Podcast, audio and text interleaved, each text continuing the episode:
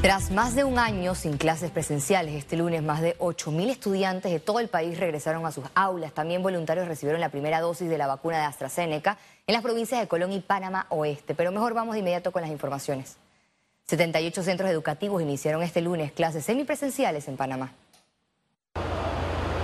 El Ministerio de Educación aplazó el retorno gradual en 22 escuelas de la provincia de Panamá debido al aumento de casos COVID-19. Si los indicadores estaban relacionados con la tasa de positividad que en la mayoría alcanzaba entre 7 y 11.11%. Así que en virtud de esta situación, que no así se está dando en los otros corregimientos, se toma la decisión. La etapa educativa contempla el retorno de 8.700 estudiantes y 625 docentes. Nuestros protocolos indican que donde hay un estudiante contagiado, un personal administrativo que se puede dar, la escuela tiene que tomar sus previsiones, la escuela tiene que cerrarse. En la región educativa de San Miguelito, las clases semipresenciales se suspendieron en tres planteles. Sin embargo, la medida no impide las enseñanzas a través de tutorías.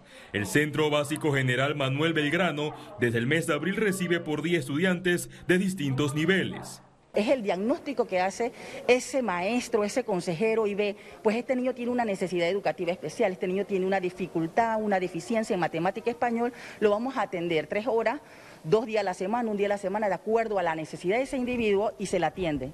En el caso de los colegios particulares, la escuela bilingüe Moisés en Juan Díaz no ha dejado de impartir clases semipresenciales y virtuales.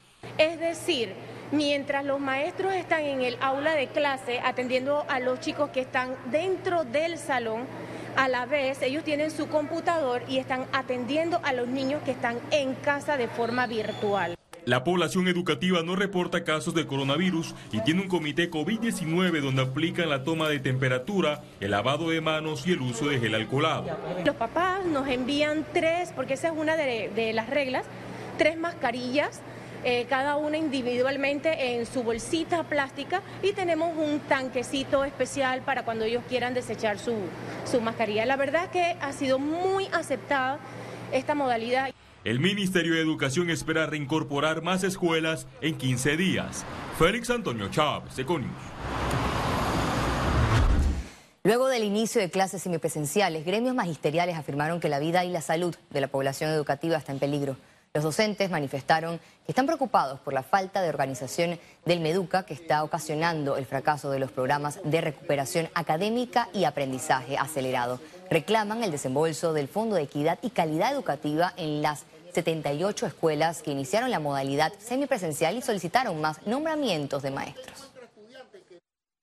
En materia de salud, hay desprotección de las niñas y los niños por parte del Estado en cuanto a las reales condiciones de medidas de bioseguridad, incluyendo el derecho a la vacuna, para generar la confianza que necesitan los padres para enviar a sus hijos a esta modalidad, ya que hay menores de edad que han perdido la vida y ellos no son inmunes al tema del COVID-19.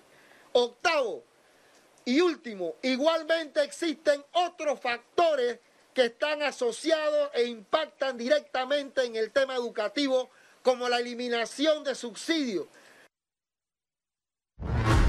La vacunación anti-COVID-19 con las dosis de AstraZeneca en las provincias de Colón y Panamá Oeste arrancó este lunes. En Panamá Oeste, el auto rápido se ubica en los predios de la Feria Internacional de la Chorrera.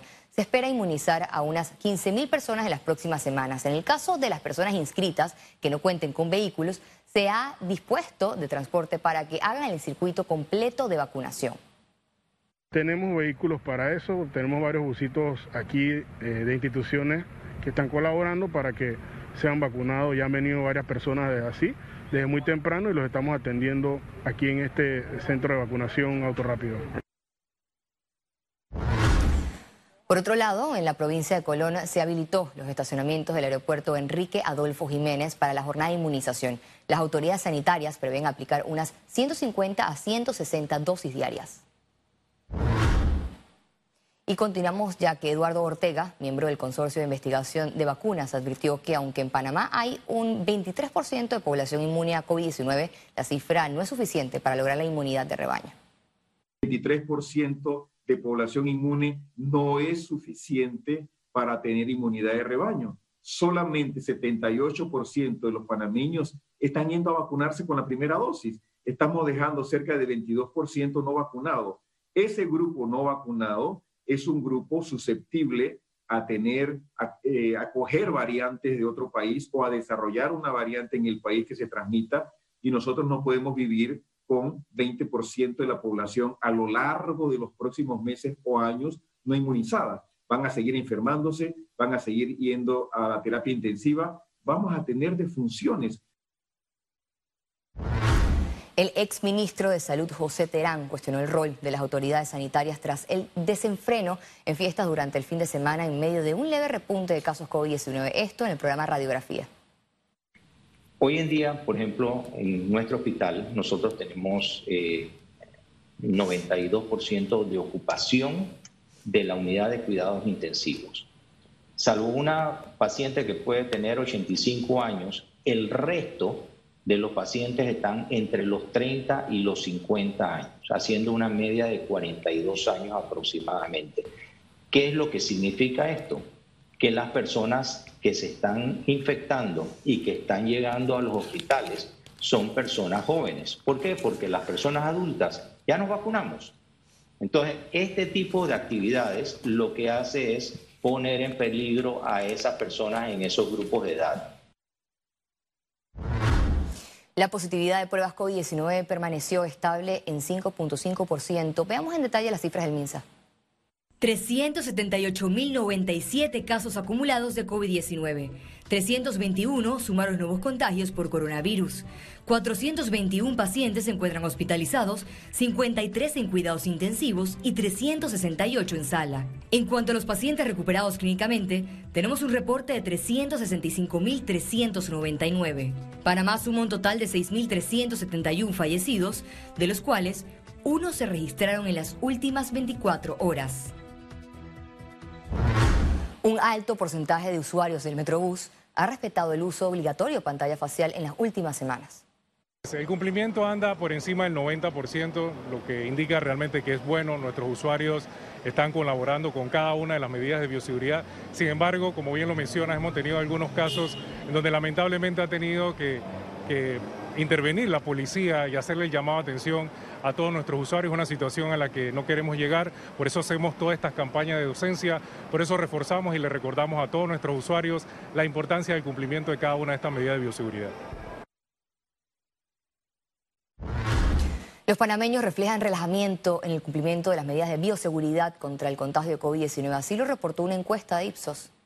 Meses anteriores habíamos observado que el uso de la mascarilla lo declaraban 8 de cada 10 entrevistados. Para el mes de abril tuvimos un incremento en esa utilización y en el mes de mayo observamos que esto cae 7 puntos. Lo interesante de esto es que no solamente cae la utilización de la mascarilla, sino que vemos un relajamiento en otras medidas como el tema de evitar el contacto eh, con personas al salir de casa y eso lo hemos estado observando a través de toda la semana pasada con las noticias que se han observado en las redes de reuniones en donde hay acumulación de personas.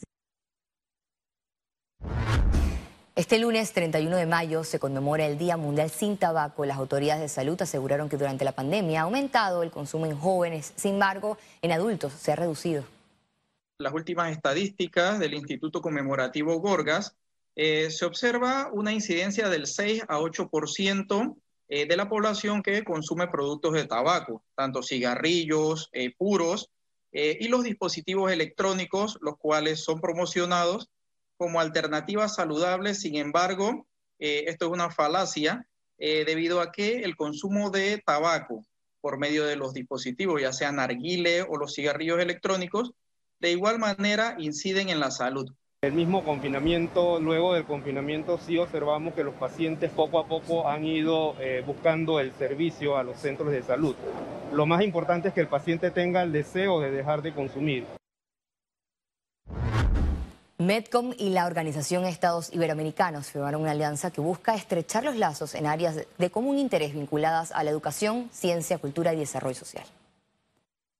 Y esto solidifica esta relación eh, donde podrán tener acceso a todas nuestras plataformas para poder comunicar aquellas cosas importantes que están haciendo ellos en, las áreas de educación, de cultura eh, y de tecnología. Así que para nosotros es un agrado poder firmar esto día de hoy y refleja el compromiso que tenemos nosotros como empresa socialmente responsable en apoyar a organizaciones, a ONGs como ellos, en poder promocionar todos sus trabajos y lo que están haciendo por la comunidad. Un convenio de marco de colaboración entre la Organización de Estados Iberoamericanos para la Educación, la Ciencia y la Cultura y Corporación Metro que permitirá que los programas y proyectos que lleva la OEI a nivel del, país en, en términos de educación, ciencia y cultura podamos en esta alianza comunicarnos mejor, establecer esos hechos, todo lo que los principios que tiene la responsabilidad social de la empresa, poderlos convocar en este, en este mundo educativo, sobre todo post pandemia. Economía. Panamá permanece en cuatro listas grises. ¿Cómo impacta esto al país? A continuación le contamos. Panamá está en listas grises por su deficiencia en la lucha contra el blanqueo de capitales y por no cooperar internacionalmente en materia fiscal. Y aunque hay una agenda país para salir de estos listados, a la Cámara de Comercio de Panamá le preocupa que perdamos la calificación de grado de inversión. Porque si nosotros no ponemos en orden nuestras finanzas públicas, corremos el riesgo de poder perder el grado de inversión, que sería un golpe duro para la recuperación económica. Sin esa calificación, los inversionistas internacionales pierden la confianza de colocar capital en el istmo. Otro punto que según expertos es importante es el progreso en la agenda para salir de la lista. No tener avances también es mal calificado. Eso es siempre el tema. Implementación e implementación con efectividad. El presidente había dicho que iba a ser independiente todos esos órganos como superintendencia, UAF, etcétera. Pero todavía nos encontramos en esa situación. El Ministerio de Economía y Finanzas proyecta la salida de Panamá de la lista gris del GAFI para el 2022. Sin embargo, hay varios temas aún por cumplir. Ciara Morris, Econews.